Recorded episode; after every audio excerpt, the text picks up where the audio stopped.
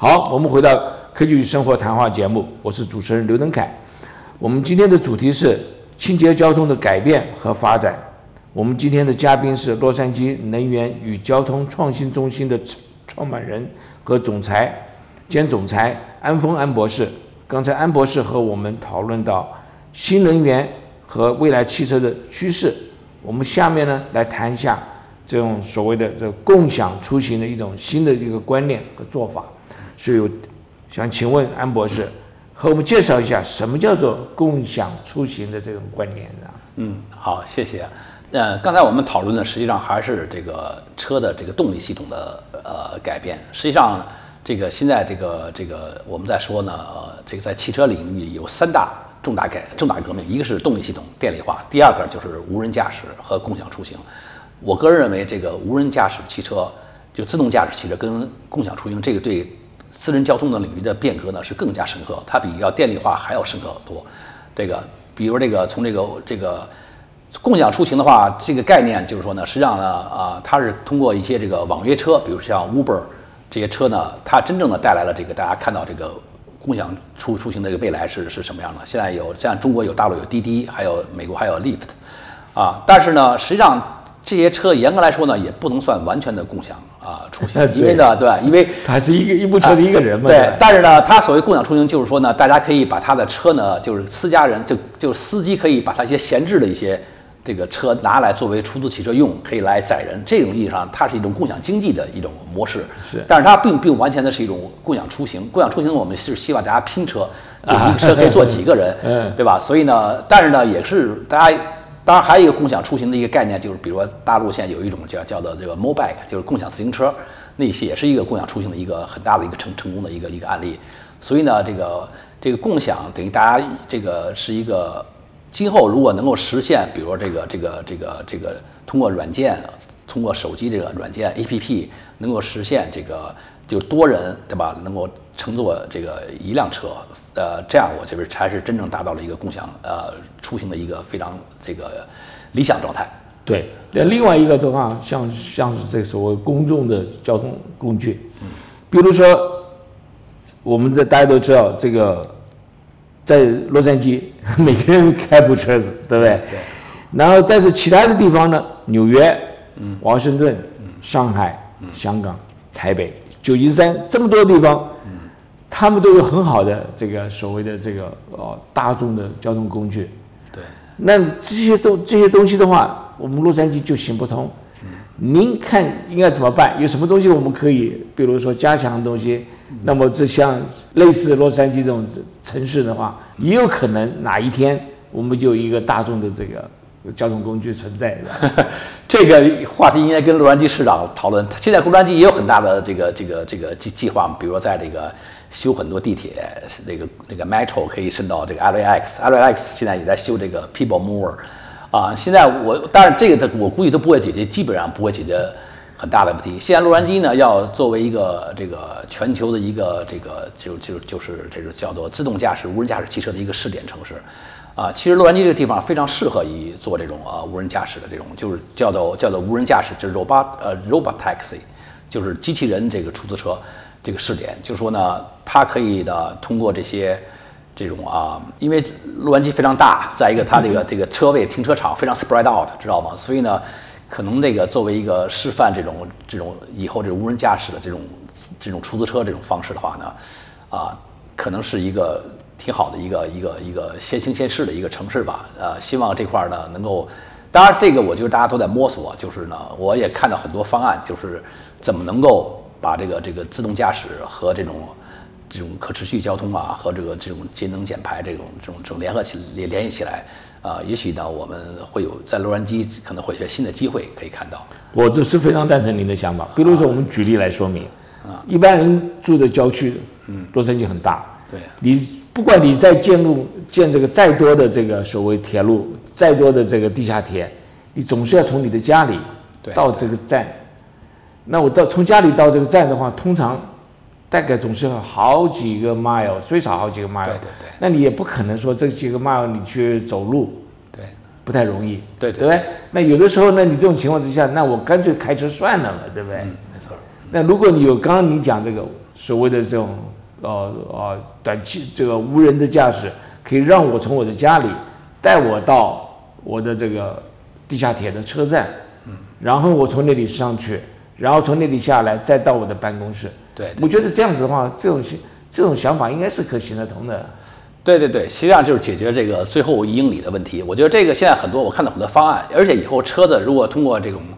这种智能的这个交通的话，车子也不需要做的非常大。我看到一些方案，就是车子实际上可以做的，它叫一种 part，做的比较小，就是解决这种最后一英里一英里的一个问题。啊，我觉得这是一个。当然，我们还有一些更加这个 radical 的解决方案，比如说这个 Elon Musk 说我要挖个挖地道，对吧？他他把他们家这个从那个那从那个 SpaceX 一直到他们那个上班到这 LAX，他会挖一个快速的。我家要挖地道，这个这个房子就没了？对对对，他家大才行啊！对对对，这个这个我觉得这个很 radical 的方法啊。但是呢，我觉得以后的话呢，就是确实是这个就是长中中长途靠这个公共的 public transportation，然后呢一些短程的话呢，最后一英里呢。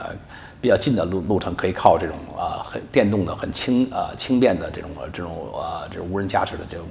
机动车来形成，这可能是一个比较好的一个未来的一个方案。对，看起来应该是 还是还是可行的，对不对？嗯。你最后一里你可以骑个脚踏车，或者你不喜欢骑脚踏车，你要去什么东西的话，那你就要有一个有一个交通工具存在，是吧？对。那走路大概是马车，大概现在已经过时了。对对对对对。那么您刚刚也提到过了，说我们这个高科技可能可以解决。一些问题你也提到了，像 Uber 啦，像这些东西，我在想说，您可不可以在我们多说一下有关这个高科技怎么样去拼车，怎么样去，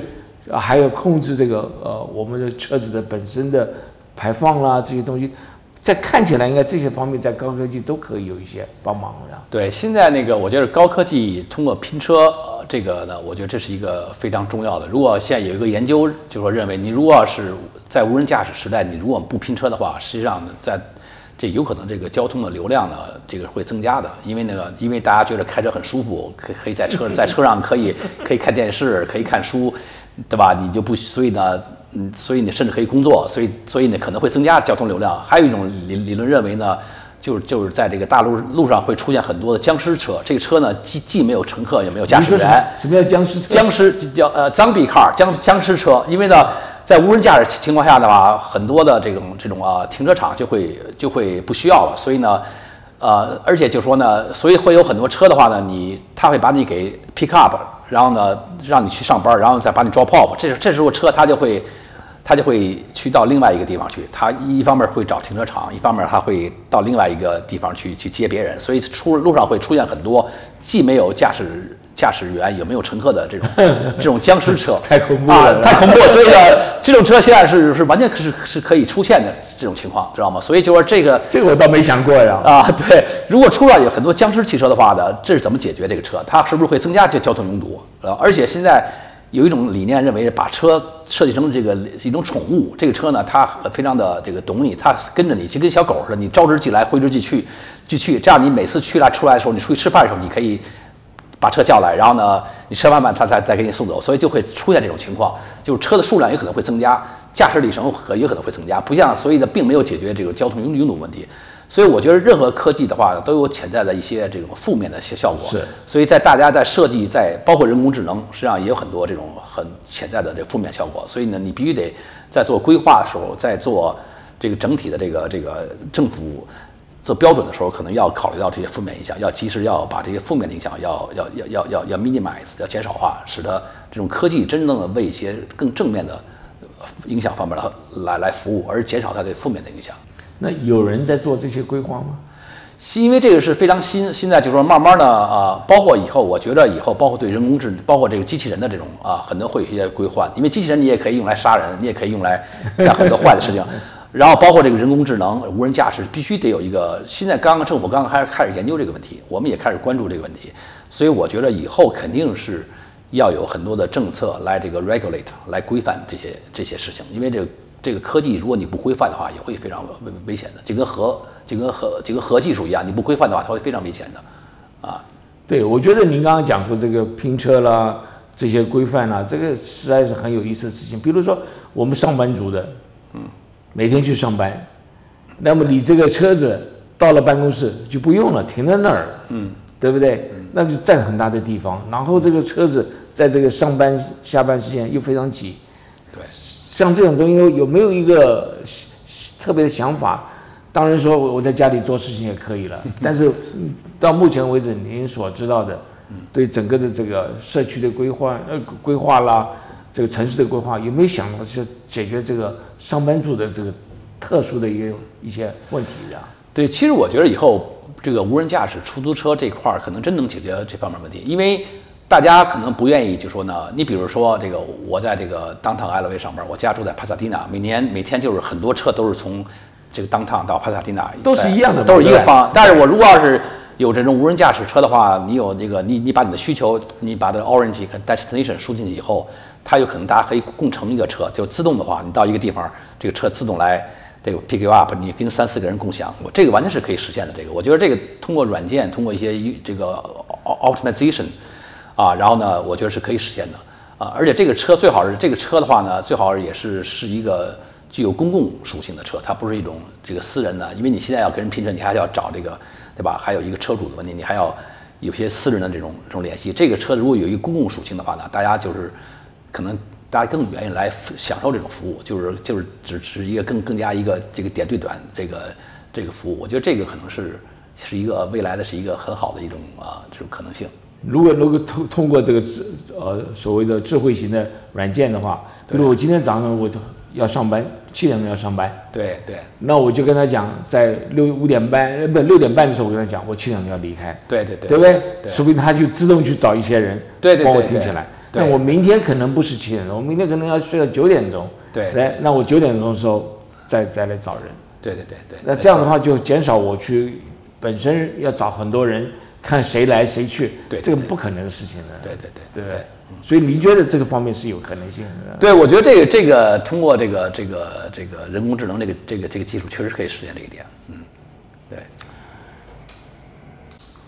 啊，模式，你刚刚提到这个无人驾驶，嗯，可以解决很多的一些问题，对吧？我们刚刚讲的最后一码一一里的这些问题，嗯，那这个目前为止，我每天都看到很多有关无人驾驶的这个新闻，嗯，但是也有看到很多新闻，就是说，哎，无人驾驶突然下慢下来一点点，这个发展方面，嗯，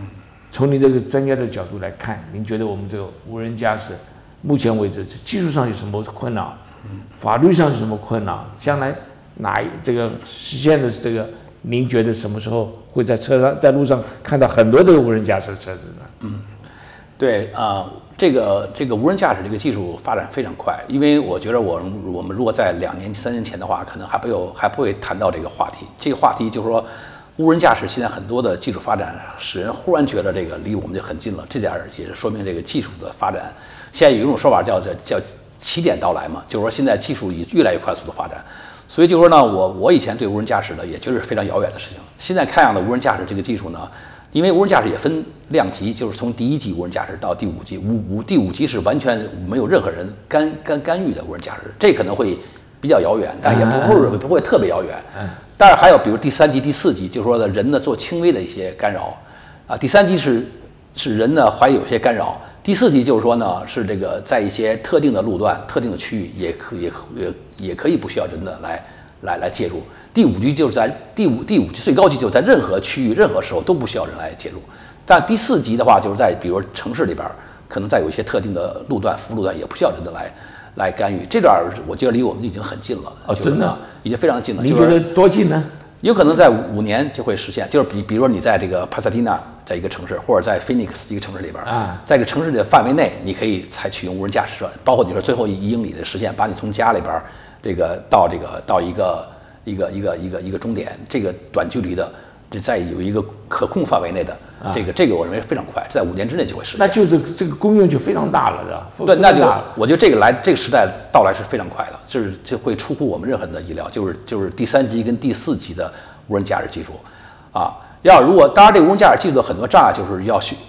它是一个机器学习过程，就是说它要需要大量的数据，它需要消化很多数据，特别是特别是需要 G 五这个五 G 时代，因为它需要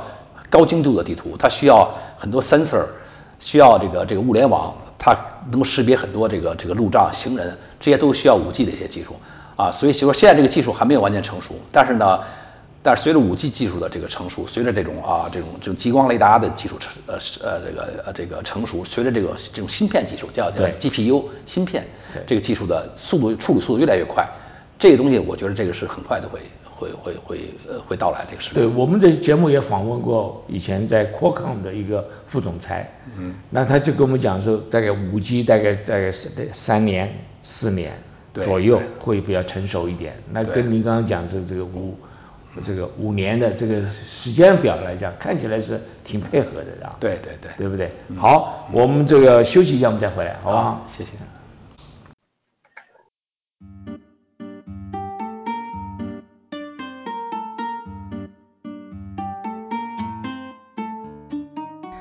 大家好，我是 Stephanie。你知道吗？我们的节目推出微信公众号了，请在微信公众号中搜索“科技与生活谈话节目”，更多资讯，更多台前幕后，快来和主播互动交朋友吧！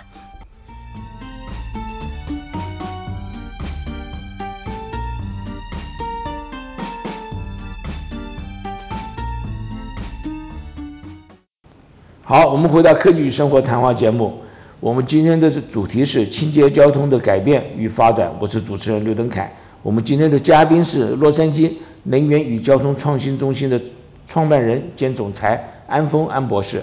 刚才安博士和我们讨论到共享出行的一种新的一个观念，这个共乘还有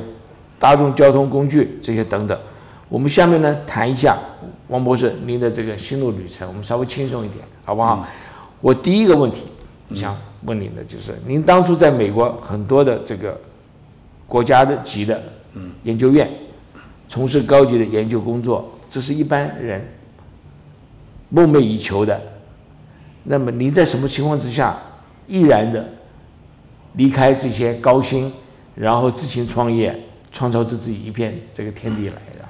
啊、对我我我来美国一开始是学物理学的，当时我我当时我的奋斗目标是是得物理学的这个诺贝尔奖，当时我看到很多像杨振宁还有机会 对，后来我发现呢，我后来我就是碰到一个在研究院碰到一个导师，他研究能源问题，能能源气候变化问题，这个非常打动我。我觉得呢，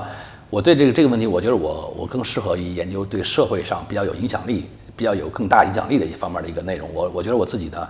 一方面不是特别的这个适合于，只是在这个研研研究所里实验室里边研究一个具体的问题，这个对我来说是很很有吸引力的。所以当然了，我在能源部和在这个两个国家实验室工作，也是研究一些这个这个做一些这种呃，也是研究汽车和能源交通这方面的一个问题，也是一个当时做了，当时给美国能源部的一个就是叫做这个叫做这个技术评估办公室，专门做各种各样的技术评估。啊，也是对它的社会影响跟潜力做出的一些评估。当然有一个机会，就是说呢，啊，因为在中国，啊，我看到就是说中国很需要这方面的立法，因为中国在二零零四年以前的话呢，比如说这个机动车的话是没有一个油耗标准，就是你那种你那种车在中国是可以随便卖的，对吧？那时候不需要贴任何标签，不需要没有任何的这种这种油耗标准，也没有这个尾气排放标准。所以呢，我当时就觉得呢，如果把美国这套系统引到中国的话呢，就是。这样是会中国很有很大帮助，这商机出现了呢！对对，有很大帮助。一 从法律上对中国，所以呢，我们就是就是我做的一件事，就把美国的一些这种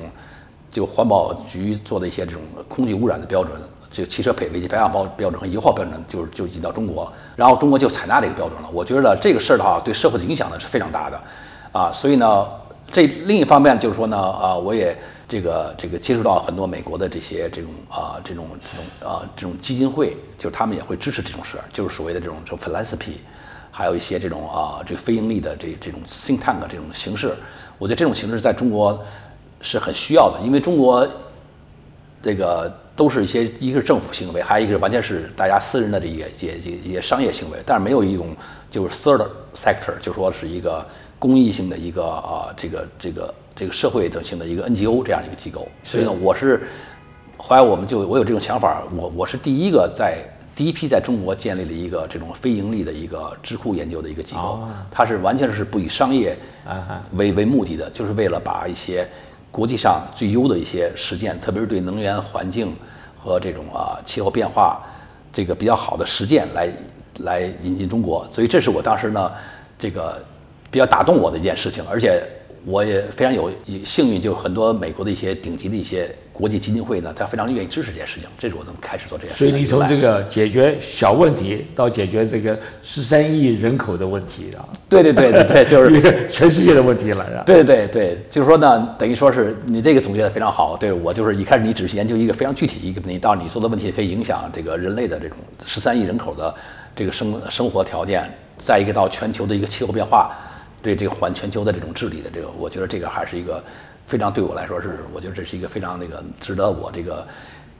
贡献 是做出贡献的一件事情。这跟我们这个科技与生活谈话节目有类似的想法，我们就是帮我们这些知识呢能够推广到全世界来的啊。对对，在这里再度感谢你上我们的这这个电台。那那我们想再问你一下，你在这创业当中有什么甘，有什么苦？大概是苦的可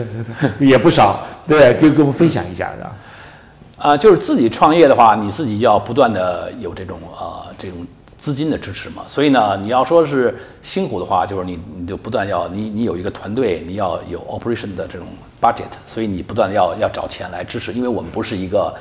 这个政府机构，对吧？也不是一个这个所以呢赚钱的一个机构啊，这是一个 challenge 啊啊，所以呢。但是呢，你呢，就是我们有也有一些 high 的时候，也很也有 low 的时候，所以呢，关键就是你对，再过来你你要把一些低谷呢，你你能够，我觉得这个创业能够成功的话，我们十二年了，就是能够把一些低谷能够最重要的不是说你在成功的时候你忽然融到很多钱，而是说你在钱很少的时候，你很紧张的时候，你怎么能够渡过难关？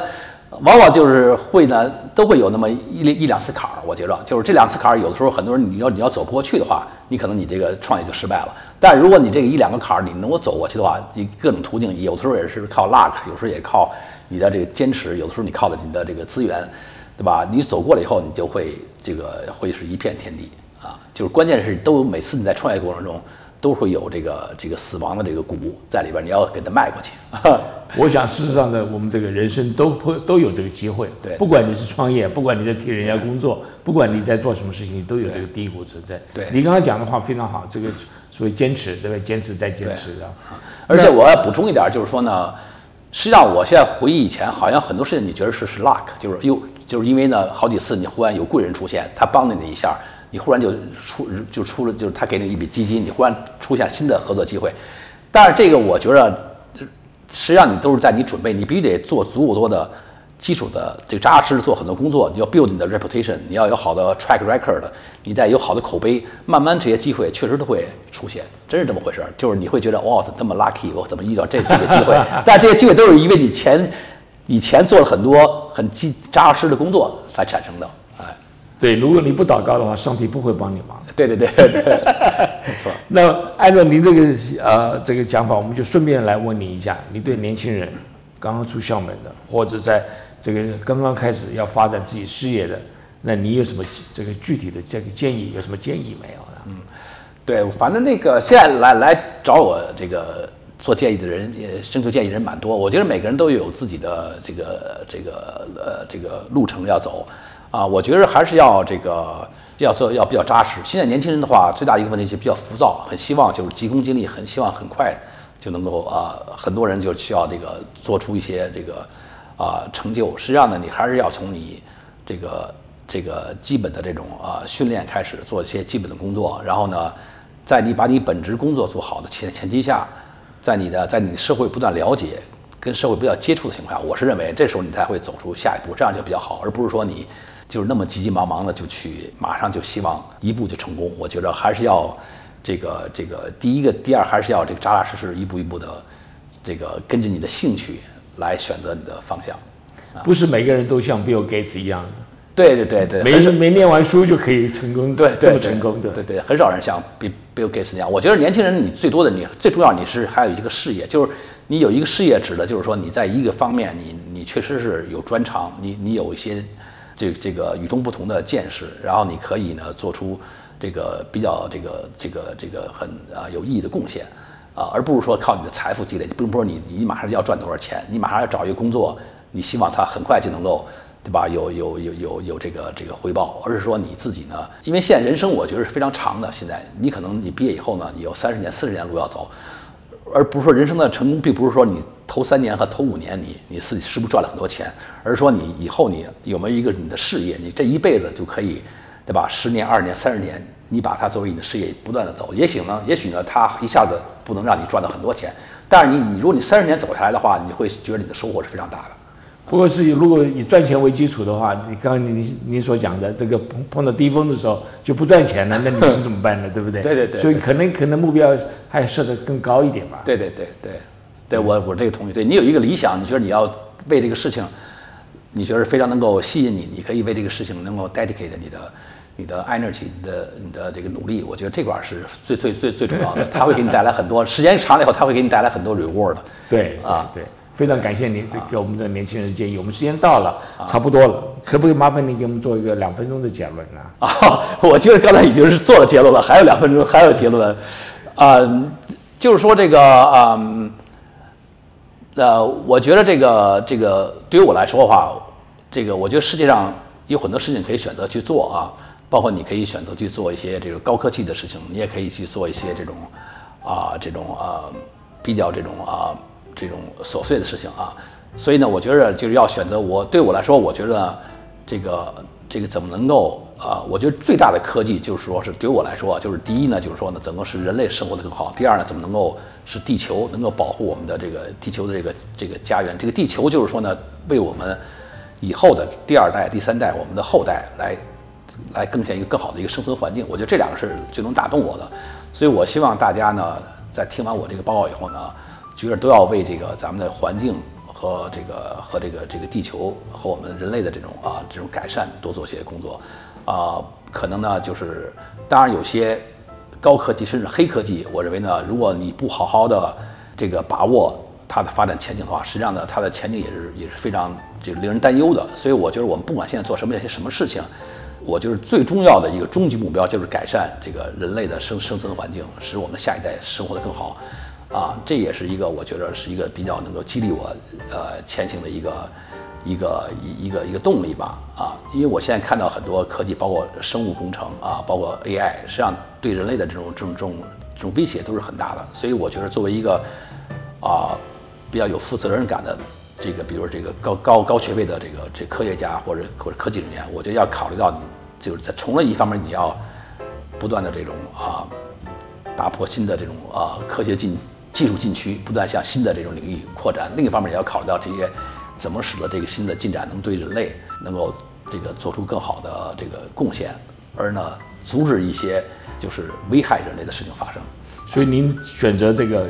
清洁交通的这个这一方面来做努力，我想刚刚好跟你的这个呃理想是很很接近，很接近，就这方面非常好的。对对对。对，我们这个今天的时间到了，我们今天的主题是清洁交通的改善与发展。我们今天的嘉宾是洛杉矶能源与交通创新中心的创办人兼总裁的安峰安博士。感谢安博士在百忙当中给我们的时间来分享他对于这个清洁交通的看法，并且对将来这个实行方面有一定的具体的一个想法。然后同时呢，给我们的年轻人有很多很好的建议。我个人收获非常多，我相信我们的听众呢有跟我一定有同感。谢谢您。好，谢谢谢谢。本节目《科技与生活》由刘登凯、黄欣怡和杨雪共同制作主持。本节目合作伙伴为南加州科工会，同时感谢金华之声台长李金平先生大力支持。下周六下午三点四到四点再见，祝大家周末愉快，拜拜。拜拜，谢谢。